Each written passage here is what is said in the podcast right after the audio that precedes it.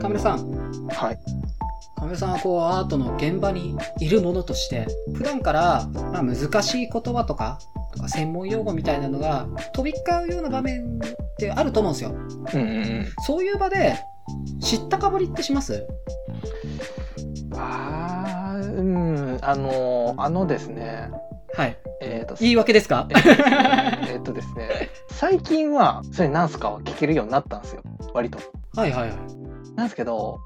まあ、前は全然なんか、あの、あったかも知っているがのごとく、えー、みたいな感じででやってしまうっていう。いやしますよねなんか僕もやっぱ知ったかぶりしちゃうんですようん。まあ、今言ってくれたみたいにやっぱり20代の時よりかは聞けるようになったみたいなのはあるんですけど、それでもするんですよねしちゃいますね。しちゃいますねで特にしちゃう場面ってその会話で1回目はできるんですよ、うん聞くこと、うんうんうん。 2個目3個目分かんないワード出てくるともうなんか話を遮るのが申し訳なくなっちゃってあー、確かに。その場のね空気が壊れちゃうじゃないですか、うんいちいち止めて、うんいやそれなんすかって聞いてたら止まっちゃうしあとトークイベントとかだとねそうやって止められなかったりもするし、うん。なんかわかんねえなとか思いながらもなんか聞いて、ふんふんふんみたいな顔してるみたいな。うんうんうん。そういうのも含めるとやっぱりね、知ったかぶりしてスルーしてること結構あるなと思うんですよね。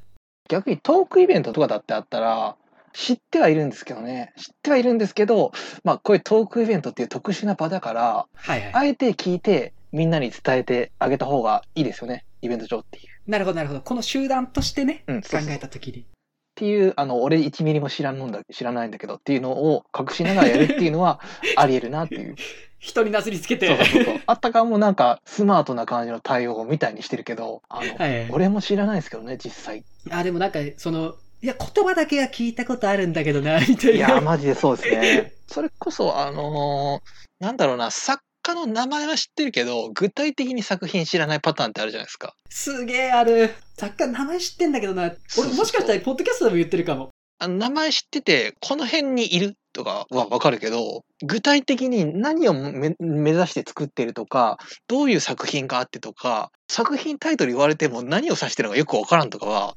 めちゃくちゃあるのあるあで、る名前は知ってるんだけどな、どういう人でしたっけとか言って、あのーなんか説明してくれた時に、うん思った人と違う時あるじゃないですか。 ありますね。怖いですね。あー やば、恥ずかしいと思って、言わんどこうみたいな。そうそうそう。で、結構あるのが、文章として読んでるから、視覚的に見てるだけで、発音された言葉としては、あんましないから、ああ、それもあるな。うんうんうん。そう、全然ピンとこないとか、で、文字の後々形で覚えちゃってるんですよね。そうそうそう、形で覚えちゃってるから、後々、あ、この人か、知ってるわ、ってなるパターンとか、はいはいはいはい。結構ありますよね。あの時わかんないって言ったけど、家帰って名前調べたら、あ、この人たち知ってたわと思って、なんか恥ずかしいことしちゃってるな、 みたいな。うんうんうん。あとなんか、全然相手は悪気ないんだけど、お前の知識量だったら多分この辺普通に通じるやろって思って知ってくれてるんだけど、そこたまたま全然知らないエリアだったみたいなことも全然あるんで。なんかスポット的にね、抜けてたりもあるからね。うん。そうそうそう。あ全然そこ知らないんだな、だけどなって思いながら聞いてるみたいな。そう、なんか今言ってくれたみたいに、相手がうん。知ってるだろうっていう前提のもと来てくれてるから、その分恥ずかしいんですよね。そうなんかあの割と僕はその現代領域とかの方がメインで近代は知りませんって割ともう言えちゃううん、うん。なんかそれも割とちゃんと理由があるじゃないですかあのいはい専門としてはその辺なのでっていう。であれば別になんかそこ知らなくてもそんな恥ずかしくないんだけど現代の中でああその辺あんま手つけてないからふわっとしか知らないなっていうエリアになると急に来ますよね。いだって言うほど興味ないんだもん って。あれをどう乗り越えるかみたいなのも結構あったりするし。うん。しかもやっぱ、3人4人ぐらいで喋ってる時やっぱ止められなかったりして、うん、しますね。まあ、し本当はしたくないと言い訳しつつ、やっぱり知ったかぶりして、その流れを壊さないというか、空気を壊さないみたいなことやっぱりやっちゃうんだよなと思って。いかにこの話題を変えるかに徹する感じですよね。そうそうそう、うん。いや、そうなんですよね。あれプレッシャー感じませんあの、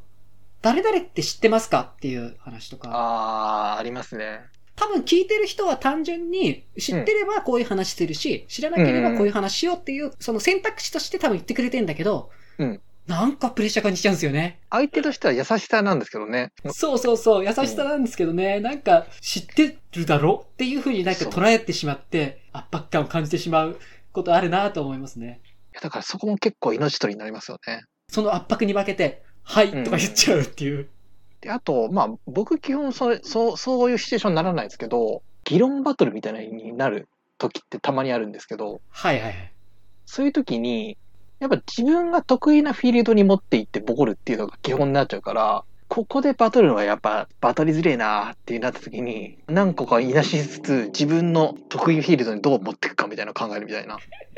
得意フィールドに持ってって、知ってて当然でしょみたいなニュアンスで喋り続けるっていう勝ち方ですよね。その、そうそうそうそうそ嫌な感じだよう。な。嫌な感じだなっていう、この手のバトルマジで不毛だなと思いなが ら、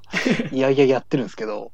だから多分本当にバトルするタイプの人だと割と使ってるはずなんですよ、これ。知ったかぶりをさせるようなその空気というか。うんまあ、そ作れりもあ方るというし、それでなんか劣ってるっていう風に見せるっていうことをやったりとか、自分が知らないけど、ふわっとした感じでなんとなく話して、いなしていくみたいな。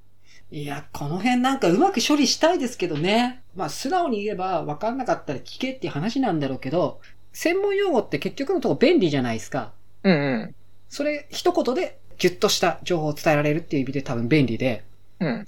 そうなんだけど、その知ったかぶりを強要するようなうんうんうんう空ん気感を作り出してしまう言葉でもあるから、やっぱなんかうまいこと処理してね、会話できればいいけど、正直、なんですかね、知らないことは別に悪くないじゃないですか。うん。知らなかっただけな、だからっていう、それまでの話なので。だからまあ、普通に聞きゃいいだけの話なんですけどね。聞いた上で、ちゃんと話を進めていくって方が、健康的ではあるはずなんだけど、いや、なんかいかんせんなんかそこでの、あの、上下を見せるとか、勝った負けたを考えるとかみたいなのが入ってくると、いや、めんどくせえなってなっちゃう。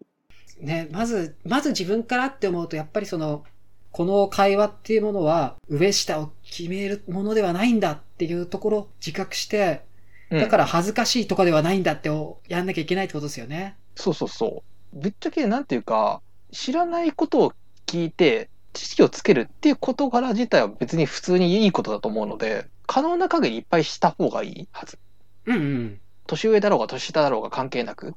はいはい。